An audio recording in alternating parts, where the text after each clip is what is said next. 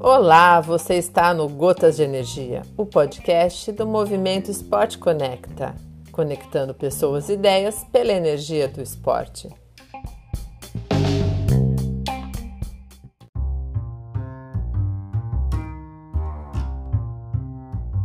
Olá, pessoal, estou de volta e agora para finalmente falar sobre a preparação para os 45 da Ilha do Mel.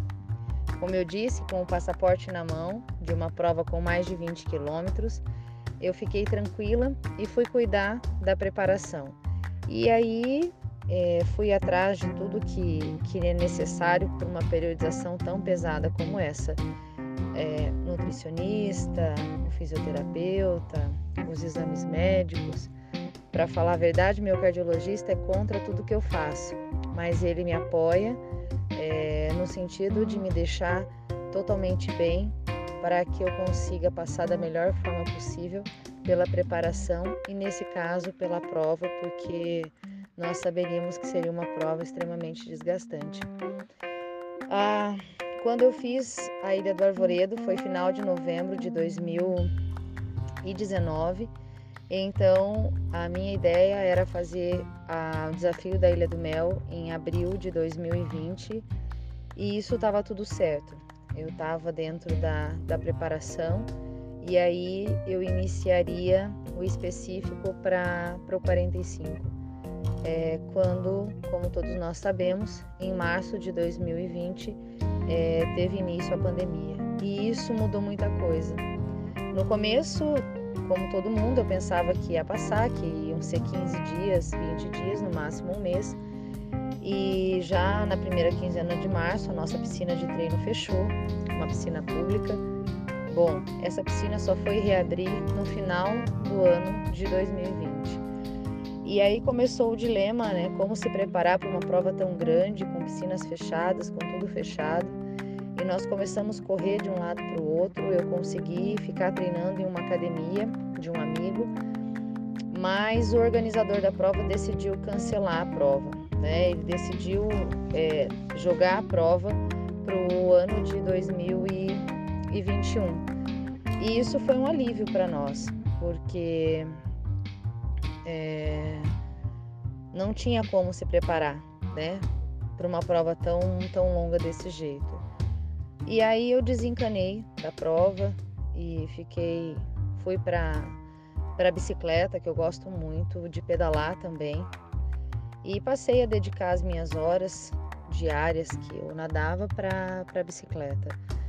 Quando em junho de 2020 eu sofri um acidente onde eu fraturei três vértebras da coluna e mais mais o externo, enfim, foi um acidente não foi grave, mas eu fiquei impedida de cair na água durante três meses.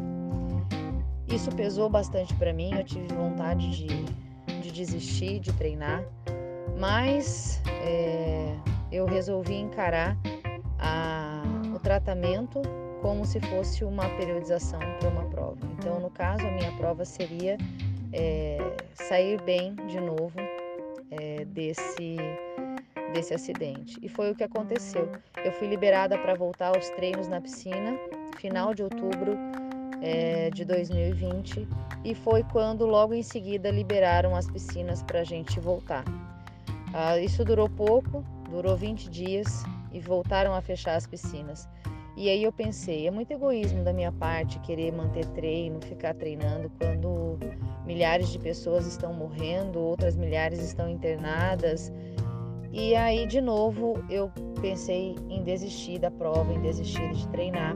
Cheguei a cancelar a minha, a minha participação na assessoria, mas também durou 15 dias. É difícil para mim pensar, me imaginar sem, sem praticar natação. E eu fiquei muito mal, para quem conviveu comigo, eu fiquei muito mal. E aí eu resolvi voltar. Eu não tenho problema de voltar atrás nas minhas decisões. E aí, é, decidi, em definitivo, voltar a treinar para a prova. Perguntei para Poliana se ainda era possível, isso já era janeiro de 2021. A prova aconteceria em final de abril e ela disse que sim. Então eu comecei uma periodização um pouco mais puxada, porque o tempo era curto, por mais que eu já tivesse né, treinado bastante. E infelizmente a, a pandemia se agravou novamente e a prova ela foi cancelada em definitivo. Ela deixou de ser prova e passou a ser um desafio individual. E o organizador disponibilizou algumas datas para aqueles atletas que estavam conseguindo treinar, que quisessem marcar uma data. E logo que ele disponibilizou, eu já marquei a minha para que eu não tivesse chance de desistir mais uma vez. E foi quando eu já escolhi essa data de 25 de setembro de 2021. E aí parece que a prova realmente ficou real para mim e eu coloquei a cabeça no lugar para os treinos, para tudo, é, que estava meio inconstante, desde nutricionista a, treino de fortalecimento.